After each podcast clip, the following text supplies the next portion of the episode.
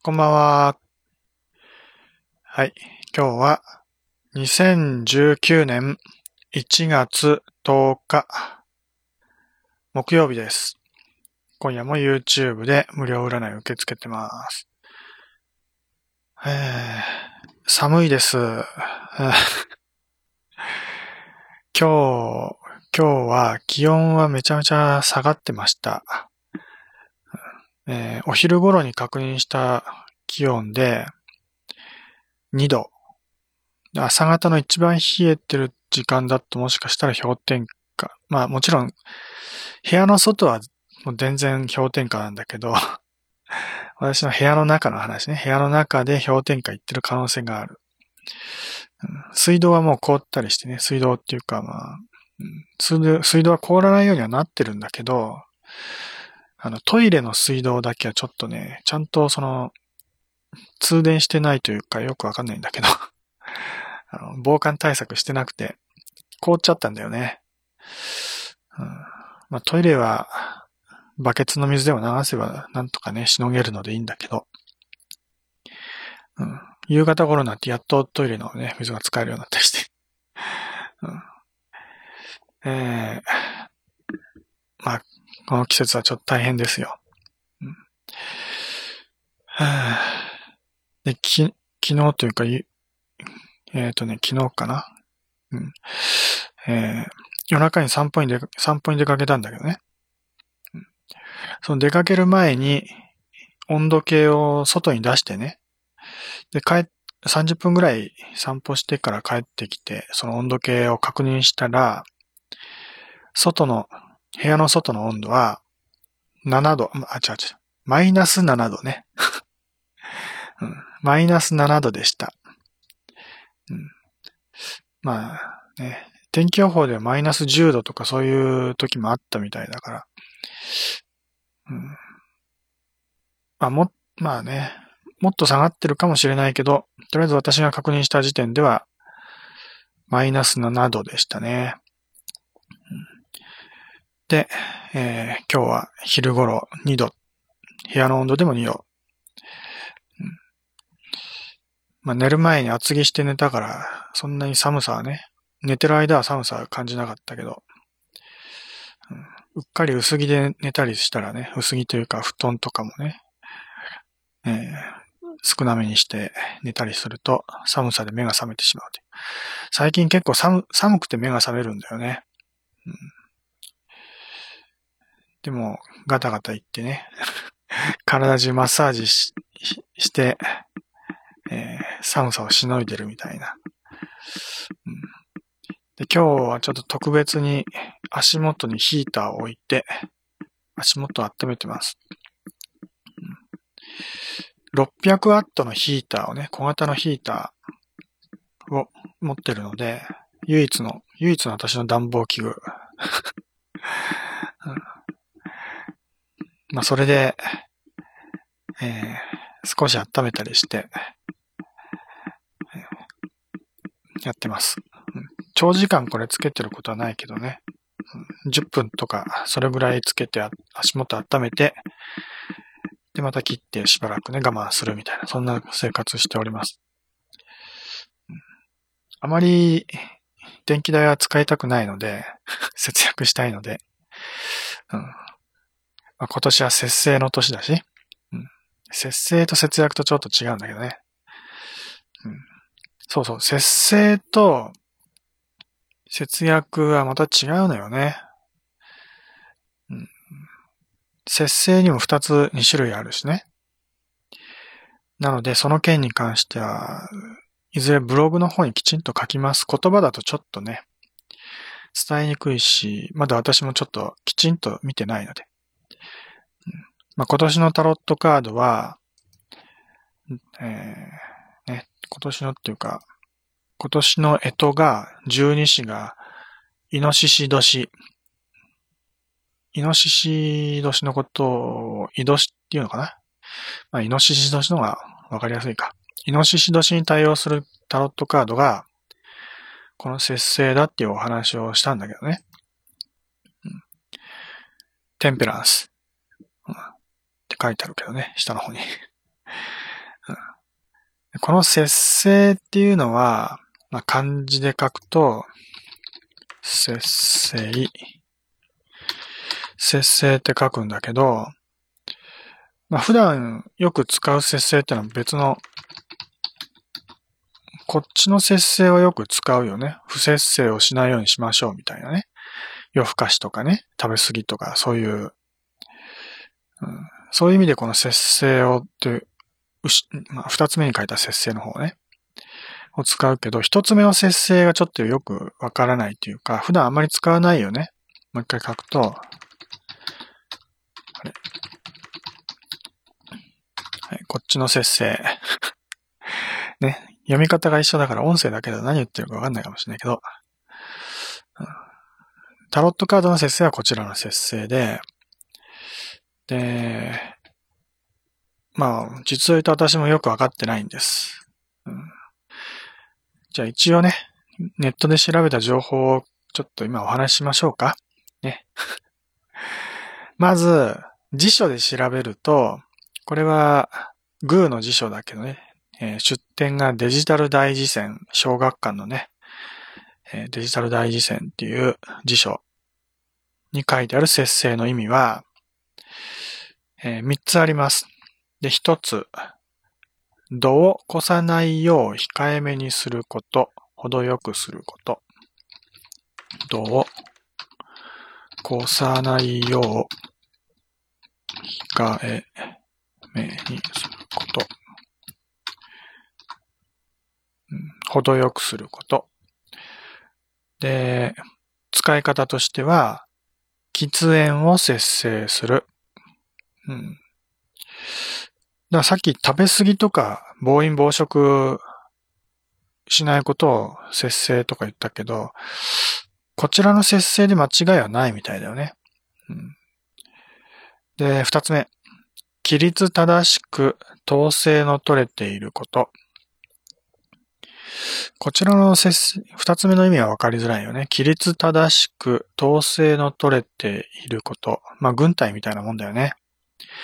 使い方、用例としては、市民に募り、節制の兵を、なんだこれ。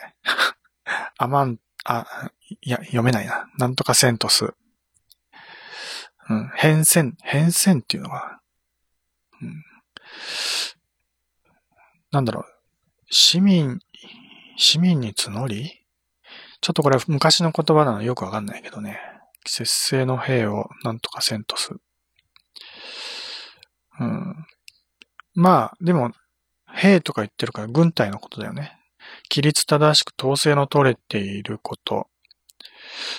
まさに軍隊のその様子を表してるわけだよね。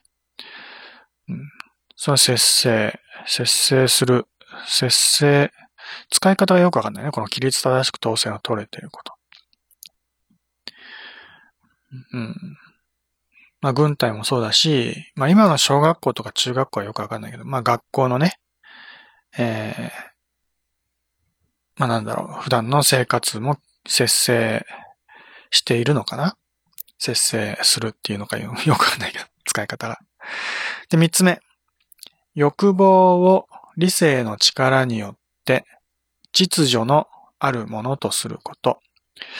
欲望を理性の力によって秩序のあるものとすること。さ、これもなんか暴飲暴食を節制するのに近いような意味だけど、うん、欲望、まあ食欲でもいいけどね、食欲を理性の力によって、秩序のあるものとすること。また秩序ってちょっとわかりづらい言葉が出てきちゃったので、辞書の、辞書を辞書で調べなきゃいけないっていうね。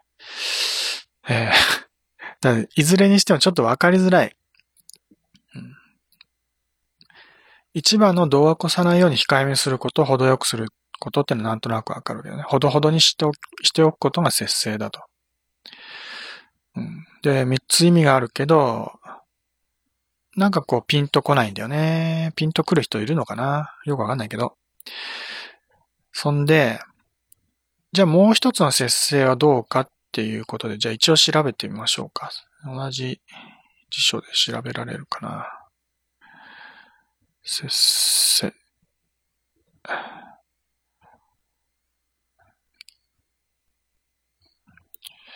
検索、宮司書で、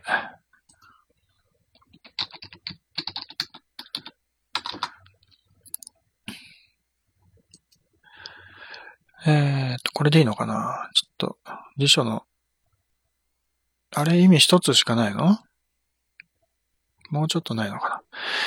一応出てきた意味を言うと、もう一つのね、あの、節制、こちらの節制の方は、えー、名詞、節制する。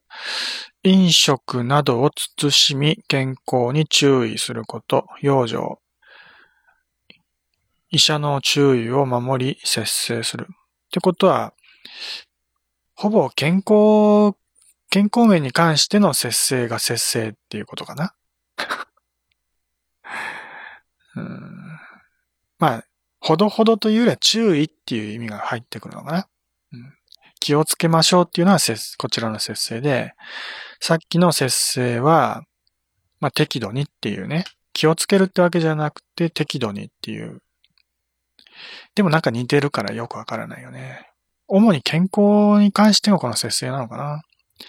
ということで分かりづらいので、それを解説しているサイトのちょっと説明読んじゃいましょう、勝手にね。えー、節制と節制の違いとは、意味や使い分けもっていう、ちょっとサイトのね、記事があるので、そちらを見てみましょうか。うんえー、どう使い分ければいいのでしょうかっていうことで、まず、節制の意味は書いてて、これは辞書に書いてある意味なんだよね。えー、例えば、まあ、最初のね、こちらのタロットの方の節制。こちらの節制は、お酒を節制するとかいう使い方をすると。でも、ささっきの節制も一緒だよね。うん、お酒というのは飲みすぎると様々な弊害があります。そのため飲みすぎないように控えめにするということ。また節制は欲望を理性で抑えるという意味で使う場合もある。なので、お酒飲みたいって気持ちを抑えるってこと、うん、まあ、なんかね、ピンとこないね。えー、衝動買いしたい欲望に駆られたが節制を保った。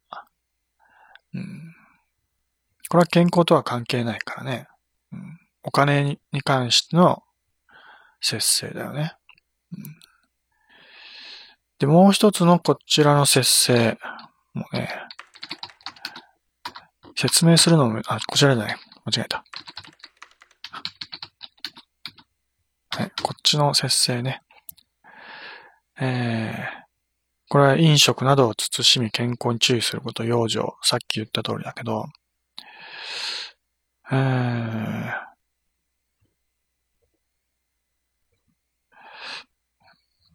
このような使い方をします。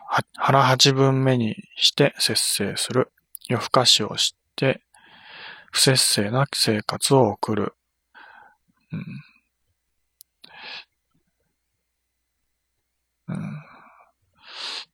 ということで、基本的に健康、健康のみに関しての節制なのかな。節制と節制の違い、ここまでの内容を整理すると、えー、節度の節制、最初の節制は、程よく控えめすること、欲望を理性をされること。もう一つの、えー、こちら、節意の節制でいいのかな。飲食などとして健康に注意することということでした。両者の違いは二つあります。一つ目は、健康という意味を含むかどうか。えー、タロットの節制の方は健康という意味は特に含まれません。含まれることもあるけど、特別に含めるわけじゃないって意味だね。うん、例えば、お酒を節制するのでは、欲望を抑えて、お酒を控えめにするという意味。節制の方は健康のためというよりも、欲をセーブする。禁欲。あ、禁欲って言葉で置き換えると分かりやすいかな。うん、ねえー、節制。これは、こういう形で覚えればいいんじゃない？節制は禁欲だと。で、もう一つの節制は健康に注意するっていう、もう健康のみだからね。食生活、睡眠、病気などという健康ね。二つ目は文法的な違い、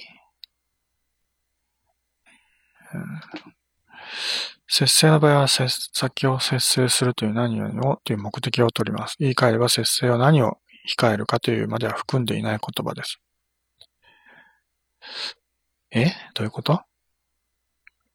うん。従って〇〇をという目的語がつくのが正しい使い方。一方で、健康の方の節制の方は、この言葉自体で飲食などを慎むという言葉が含まれている。従って、医者から節制するように言われたというように、目的がなくても使える言葉なのです。うん、目的語がなくても使える。うん、なるほど。で、タロットの節制の方は、なんか目的語がないと、うまく使えない言葉ってことか。ああ、いまいちでもね、似てる、似てるし、そんな違いは大きくはないのかな。ただ、健康、健康っていうことに関して、焦点を絞ったのが、一般的に使われる節制で、まあ、健康とかそういうことに限らず、まあ、禁欲というような意味、ね、禁欲とか、規律正しくみたいな、そういう意味がタロットの節制ということになるのかな。非常にわかりづらい、ね、ピンとこない。まあ、日常生活あまり使わないからね。あの、健康の方の節制はよく使うからわかると思うんだけどね。えー、不節制しないようにしましょうみたいな感じでね。うん。他になんかピンとくる。あと、まあ、そうね。タロットの節制は、そうね。特別な意味があるのよ、実は。うん、今、今言うのは辞書的な説明だけどね。辞書的な説明だけじゃなくて、タロットというか、なんだろうね、その、なん、なんだろうね。哲学というか、教育的、なんか意味合いというか、うん、その、テンペランス、節制というものについての、なんか、その、なんだろうね。えー、宗教、宗教的っていうのかな？違うのかな？なんだろう、教育的？哲学的？よくわかんないけど。そういう意味がなんか含まれてるはずなのよね。うん。それに関しても本当にタロットのきちんとした知識をね、身につけておかない。一応、古典的な意味として、節制とは古代ギリシア以来の西洋における重要な徳目の一つ。徳目っていうことだよね。なんだこれ。数要徳、四元徳の一つにも数えられる。重要な徳目の一つっていうことだよね。そうそう。西洋の考え方だよね。うん、古代ギリシャの徳の一つということだよね。節制。そうか、節、徳だから、徳に関しては、あの、そういうことを学べるゲームがあるので。ウルティマ4っていうね、そういうゲームでちょっと徳に関して後で学びましょう。ファミコンのゲームであるはず。で、歴史、古代ギリシア、ギリシア、ギリシア語で節制を意味するソープロシュネー。 temperance というわけじゃない。ソープロシュネーは、そう、健全なとプロシュネー、思想、思慮の合成語であり、健全な思慮って意味だね。語義的には資料の健全さを意味する。プラトンは初期の対話編カルミデスにてこれを主題的に扱っている。そうか。それでプラ、プラトンのカルミデス。ああ、そんなの読めないよね。いくらなんでもちょっとね。えー、4徳についてもちょっと見てみようか。数用徳とは、古代ギリシア以来の西洋の中心的な徳目のこと特に、主に4つあるので、四徳、四、資源徳、四元徳では資源徳とも呼ぶ。構成。数用徳は基本的に以下の4つからなる。1つ目は、治療、資料、知恵。知恵だね。うん、それから、勇気。勇気。うん、そして節制。入ってますね、節制がね。そして正義。タロットにも正義あるよね。タロットの中に全部多分数用とか入ってんだよね。治療とか資料とか知恵ってのはおそらく魔術師とか、あるいは、えー、忍者のカードかな。で、勇気。勇気は、戦車とか、魔術師とか、その辺かな。よくわかんないけど。で、節制は確実に入ってるでしょで、正義も入ってるんだよね、タロットカードの中にね。うん、そういうことなので、タロットの中に意図的にその数用徳を組み込んであるんだよね。おそらく古典的にな、まあね、そういう昔からの教えなので、うん、オカルト的にっていうことよりも、もう昔からの教えでね、タロットの中にそういうのが含まれていても不思議ではないです。うん、あんまり詳しいことは書いてないね。す数、数用徳。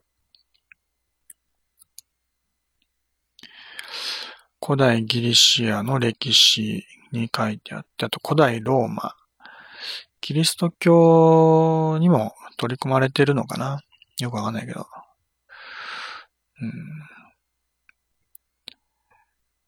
なので、えー、本当はね、そういう西洋的な文化的な知識も必要なんだけど、まあ日本人として生まれた私にはそういう知識はなく、まあ本来はね、きちんと学ん、勉強した方がいいんだけど、勉強してないし、あえて必死こいて勉強するつもりもないです。うん、知らないものは知らないでいいと思います。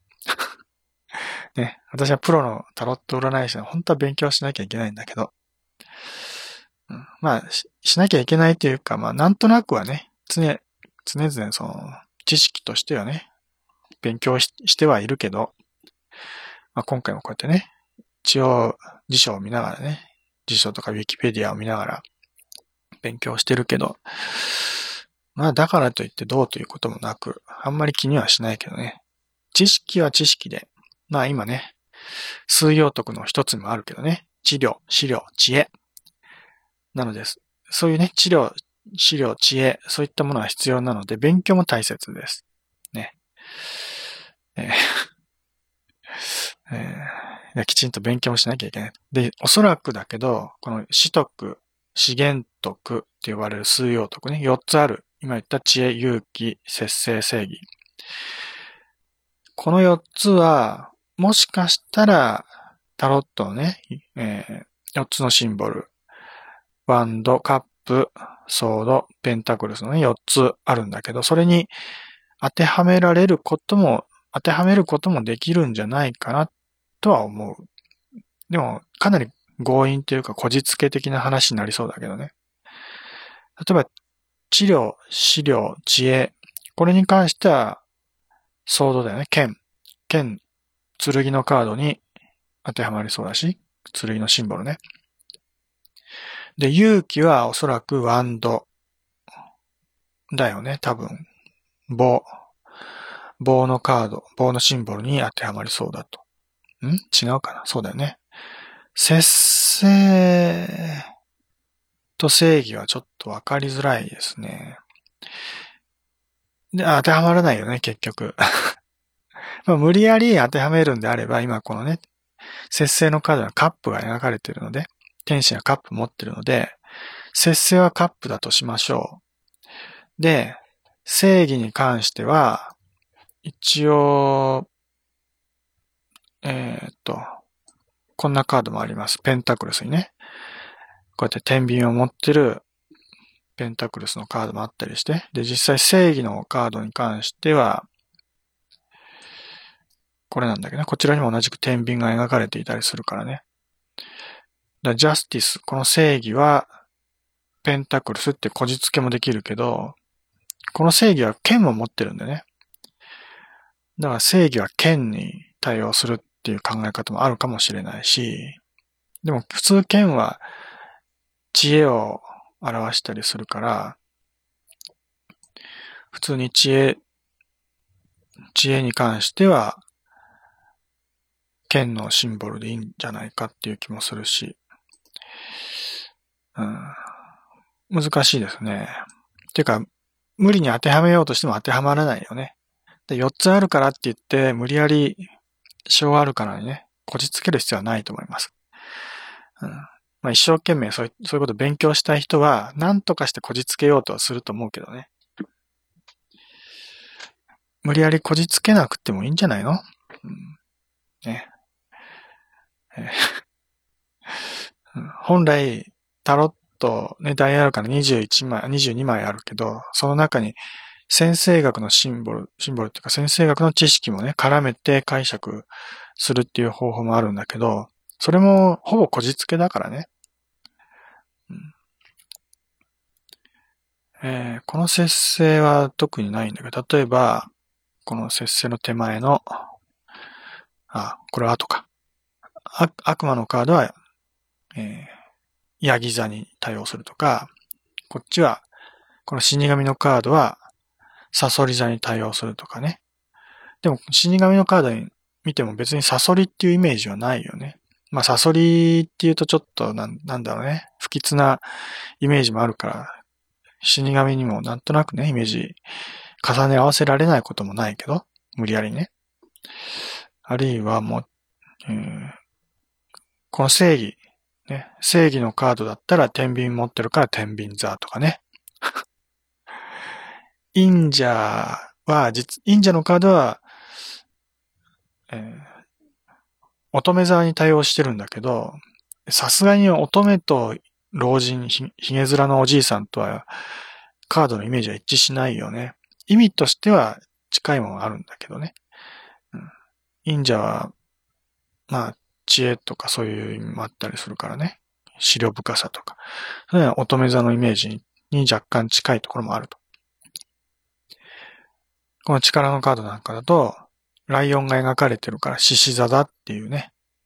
そういう解釈もあるよね。戦車はカニ座なんだけど、もうカニと戦車は全く意味わかんないでしょ？まっすぐ前に進む戦車と横歩きをするカニ座だからね。なんでそれが同じ意味なんだってことなんじゃない、えー、恋人のカードは双子座に対応する。まあ、ね、この男性と女性が二人並んで立ってるから、それ双子座っていうイメージで見れないこともないけどね。法は、大牛座。まあ、大牛座と法は意外と意味はね、こう、重ね合わせられるっていうか、保守的な意味があったりするからね。なんとなく、なんとなくイメージは合うけど。お羊座と皇帝。これも、あんまりピンとこないよね。一一応絵の中に羊はいっぱい書いてあるんだけど、こうやってね、シンボルがね。これは無理やり書いてあるだけで、本来、皇帝と羊が同じっていうのは意味わかんないでしょ？うん。ね、か弱き羊が皇帝っていうイメージね。だからタロットのダイアルカナと先生術とのこじつけっていうか、そのね、関係性っていうのは実はそんなに深い関係性があるわけじゃなくて、なんとなくのイメージで無理やりこじつけてるだけだったりするんだけどね。うん、だから、なんか、タロットの、タロットカードとね、十二星座を、の、この関係性をね、知識として知ってると、ちょっと賢くなったような気がするかもしれないけど、実はそんな知らなくてもいいことです。全然関係ないからね。うん。まあ、全然関係ないとも言えないけど、うん、あの、あんまり意味はないことです。ね、もうタロットはタロットでね、絵を見て、その時は持ったことをそのままね、えー、解釈すればいいだけのことであって、余計な知識はそんなに必要はないです。うん、知識があれば、まあ多少ね、解釈の助けにはなるという、その程度だと思っておけばいいです。ね。勉強しすぎは良くないです。勉強すれば賢くなれるってもんじゃないから。ね。とにかくなんかこうね、あの、スキルを身につけるためには一生懸命勉強しなきゃいけないと思ってね、一生懸命勉強する人がいるけど、っていうか、日本人は勉強するよね。日本人だけじゃないかもしれないけど、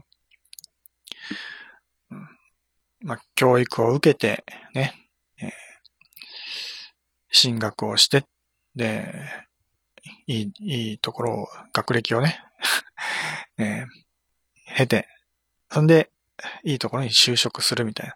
そういう、うん。まあそういう文化があるから、文化って言っていいのかわかんないけどね。そういうものだからね。うん。社会制度というか。うん。江戸時代とかにはそういうのなかったけど、ね、今の、もう現代のね、現代社会においては、そうやって一生懸命勉強して、で、社会人になる。ね、勉強しなきゃ社会人として認められないっていうところもあるから、まあね、とにかく一生懸命勉強することが正しいことだと。そういうふうに教えられて育ってきてるわけだよね。だから何をするにしても一生懸命勉強することが正しいことだと。うん、みんなそう思ってるよね。うん。なんか資格やなんかを身につけるにしても、とりあえず、まず知識をね、身につけなきゃいけないと。うん。だ、まあ、それも、ま、間違いではないけど、うん、でも、まあ、勉強するのも必要だけれども、それだけじゃないと。うんねえー、カードを見てどう感じるかという、そういう感性を大事にしてほしいなと思いますよ。ね、タロット勉強したい人はね。はい。えー、節制の話はまあ、まあいいでしょう。あとで、暇があったらブログに きちんとまとめて書き、書き、書こうと思うけど、今見たら大したことないよね。うん、そんなに記事にしてするほどの内容でもない、し、まあ、二つの節制の意味も、そんなに大した違いもないというか、うん、健康面での節制と禁欲っていう意味での節制っていうね、二つの節制があると。うん、まあ、こうやって調べてみても大してなんだろうね。調べがいがないというか うん、じゃあもう、節制っていう言葉忘れましょう。ね。このカードを見てね。えー、まあ、ちょっと前にもやったけどね。何が描かれてるかってこともうちょっと見ておきましょうか。まず天使がいて、まあ、この天使が何、何天使かっていうのね、ルシファーだとか、ね、ミカエルだとかいろいろ天使いるけど、ルシファーは打天使だけどね。えー、まあそういう何天使かっていうの、ね、天使の名前なんてもう、もうどうでもいいことです。ね。ついついそういうことをこだわっちゃうけどね。でも一応、羽が生えてるので天使なのは間違いないよね。羽が生えてる。うん、これも羽が生えてる天使だっていう知識があるからわかるんだけど、知識がない人が見れば、まあ、背中に羽が生えた人が立ってますっていう、ただそれだけでもいいよね。普通の人でもいいし、神様なのかもしれないしね。うん、あるいは、まあ、もう固定観念ですぐ天使って出てきちゃうけど、実はミュータントでね。うん。あの、漫画の X マンとかね、X メンか。X メンとかにも羽の生えたミュータントが出てくるよね。もうその名もエンジェルとか言ってたけど、確か。そんな感じで、えー、羽の生えたミュータントとしての、うん、まあ、怪物だよね。一種の怪物が描かれてる可能性もあるよね。うん、ギリシャ神話なんかには結構羽の生えた怪物たくさん出てくると思うんだよね。怪物の類かもしれないね。天使なんかじゃなくてね。うん、もう下級の人間以下の存在かもしれないし、あるいはキメラのようなね、合成された、えー、怪物かもしれないよね、うん。人間の背中に無理やり天使の、天使じゃないや 鳥の羽をね、うん、縫い付けただけのね、怪物かもしれないよね。あるいは遺伝子操作された何らかの怪物ね。怪物っていうかまあ、ミュータント。そういうものかもしれない。うん、いきなりその固定観念でね、もうこれは天使だって決めつける必要すらないんだよね。うん、ちょっと知識があるともう天使にしか見えないんだけど、そういう知識を排除すると、いろんな角度からね、いろんな見方ができるからね。うん、X まで出てくるミュータントかもしれないし、古代ギリシャの怪物かもしれないし、遺伝子操作されたね、特殊な、えー、遺伝子を持った人なのかもしれないしね。うん、まあ、いろいろあります。ね。これが何かってことは決まりはないわけです。これ大事だよね。うん、どのカードを見てもそうだけど、ついつい自分の中の知識で固定観念でね、もう見た瞬間にこれは何だってわ答えられちゃうんだけど、そういう答えられちゃうこと自体が、すでに固定観念で物を見てることになっちゃうからね。そこを少し視野を広げて、視野っていうか、ね、考え方を柔軟にして、ちょっと違った見方をできるようにしてもいいんじゃないかなと思う。特に占い、占い師になろうっていう人はね、自分が固定観念持っちゃうとあまり良くないから。うん、占い師は、もう本当に心を柔軟にして、うんね、これは何かっていうことを特に決めつけない。もう、知識があると邪魔、ね、そういう決め決めつけしちゃうから、だから勉強しすぎない方がいいんだよね。勉強するのもいいけど、これは天使っていう場合もあるし、ミュータントっていう場合もあるしっていう、そういうね、いろんな、いろんな柔軟な見方ができるようにしておけば大丈夫です。ね、で、両手にカップを持っていると。これもいきなりカップって表現したけどね、実は、実のところ、自分の家にこんなカップがある人なんてほとんどいないよね、普通はね。金色のなんかね、変な、うん、台座のついた器みたいなもの。うん、普通カップというと、まあコーヒーカップみたいなものだとかね。うん、ワイングラスではないよね。形はワイングラスに近いけどね、このカップはね。うん、ワイングラスはワイングラスでカップとは呼ばないしね。普段自分の家にある日常、日用品でカップって言ったら普通はコーヒーカップとかティーカップとかその程度だよね。お茶とかを飲むものをカップって呼ぶよね、普通はね。だからこれを見ていきなりカップだって言えること自体はおかしいからね。まあそれは知識としてある程度知ってるからカップだって言えちゃうんだけど、それをもういきなりカップだって決めつける必要はないからね。うん、ね、えー、なんか黄色い、えー、なんだろうね、金属製か、あるいは陶器、陶、陶器製かなんかね。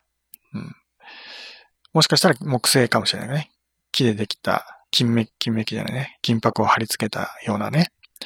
そういう、うん。器のようなもの、ね、ワイングラスのように、足のついた器、カップ、その中になんか水色の液体のようなものが入っていると。これも液体かわかんないよ。もしかしたら布、布のようなものかもしれないし、ところてんのようなものかもしれないし、ね、そうめんとかララーメンとか、そういう、そういうものかもしれないね。うん。あるいはスライムのようなものかもしれないし、なんか水色してるしね。うん、なんだかわかんないけど、なんか入っていて、それを、まあ二つのカップの間で、なんかこう、映し替えてるようにも見えるし、えー、何をしてるのかよくわかんないけどね。うん、なんか入ってると。で、天使はそれをなんかやってるということだけどね。目をつぶってんのか、目を開いてんのかよくわかんないし。で、足元には水があります。その水に片足をつけている。で、もう片方の足は、まあ、地面の方についているっていう感じだよね。これも、必ずしも水とは限らないしね。もしかしたら氷かもしれないし。えー、水ではなくて泥、泥かもしれないし、うん、ね、な、なんだかわかんない。うん、もうとにかく、最初はこれだって決めつける必要はないからね。見えたまま、ね、感じたまま、それが全てだからね。うん、もしかしたら、なんか、鏡のようなものでね、魔法の鏡のようなもので、その、な、中には何かね、えー、なんか、なんかが見えてるかもしれないよね。で、後ろには緑の草が生えていて、黄色い花が咲いていると。これはアイリスっていう花だよね。もう、アイリスっていう花は知識として知ってればいいし、知らなければ黄色い花ってことでもいいしね。うん、で、アイリスっていう花だって分かれば、それ、それの花言葉をね、知ってる人は知識として利用できるかもしれないし、あるいはアイリスの意味ね、えー、なんか虹の女神様かなんかだと思うけどね、イリスっていうね、そういうのに関連づけて解釈できる人もいるかもしれないしね。うん、その水辺から道が伸びて、ずっと向こうの高い山のところまで続いていて、その先になんか光ってるものがあると。うん、まあ普通だったら太陽だっていうかもしれないけど、太陽には見えないよね。うん、なんか王冠のようにも見えるし、UFO のようにも見えるし、これは UFO って言ったっけ、うん、これは UFO だっていう人もいるよね。よくなんかへ、あのね、古い壁画ね、壁画やなんかにもこんな感じのね、UFO みたいなものが描かれてるとか言って、うん、なんか都市伝説的なことが好きな人は、あれは UFO だって言いたがるんだけど、まあ UFO ではないよね、大体ね。多分、太陽か何か？あるいは、なんだろうね。うん、火の粉だ。火の粉かもしれないし、松明のようなものかもしれないし、なんかわかんないけどね。うん、でもなんか光ってるのは間違いないよね。なんとなく。うん、星じゃないよね。でも光ってるって言ってもね。うん、で、まあ UFO って言ったけど、まあ UFO でもいいよ。なんかね、箱舟のようなものかもしれないよね。なんか、空飛ぶ、うん、気球、気球のようなものかもしれないし、ね、神様がね、与えてくれた、ね、ノアの箱舟のようなね、なんか、えー、いろんな人たちが乗ってるような乗り物かもしれないし、なんかわかんないけどね。なんかあるということにしときましょう。でこれも、なんかわかんないから、何かってことを自分で決めちゃってもいいわけだよね。そこに何か、そこにあるものはね。うん、で、そういった描かれてるものを見たときに、その何が節制なんだって話になるよね。うん、うん、さっきの事象的な意味で言うと、まあ少なくとも健康面での節制とはまあ関係ないからね。えー、で、辞書的な意味の一つ目の度を越さないように控えめにすること、程よくすることとはちょっと違うよね、これはね。なんか禁欲っていうイメージはないよね。二つ目の意味に近いのかな。規律正しく統制の取れていること。ね。規律正しく統制の取れている。これはこの天使がなんか集中してね、統制取ってるって感じじゃないけど、二つのカップの中にあるものをね、えー、きちんとしたなんかこう作業をしていると。うん、ブレのないね、うんえー、もう正確な作業をしているって意味で、うん、規律正しく統制を取れているっていうようなイメージに近くなってくるかな。うん、あと、禁欲ってイメージ、一番わかりやすい禁欲っていう意味なんだけど、このカードからほとんど感じられないよね。節制って言っても、ちょっとだから、このカードのイメージとうまく噛み合わさらないんだよね。伝統的な絵柄のはずだから、昔の人はこれを見てね、節制だっていうイメージで、ピンときたのかもしれないけどね。うん、まあ、伝統的な絵柄で言う、で、どこが伝統的かって言ったらやっぱり、カップの水を移し替えてる部分だけだと思うんだよね。この天使とは限らなくてね。それ以外のところはいろんな描かれ方をすると思うので、まあ、中心的な部分としてはカップとその中にあるものをね、こう、移し替えてるっていうのは、節制。うん。禁欲っていうか、うん、ね、規律正しく統制の取れていること、秩序、うん、禁欲っていうよりは秩序、うん、正確さかな。程よくほどほどにっていうイメージあんまりないんだよね。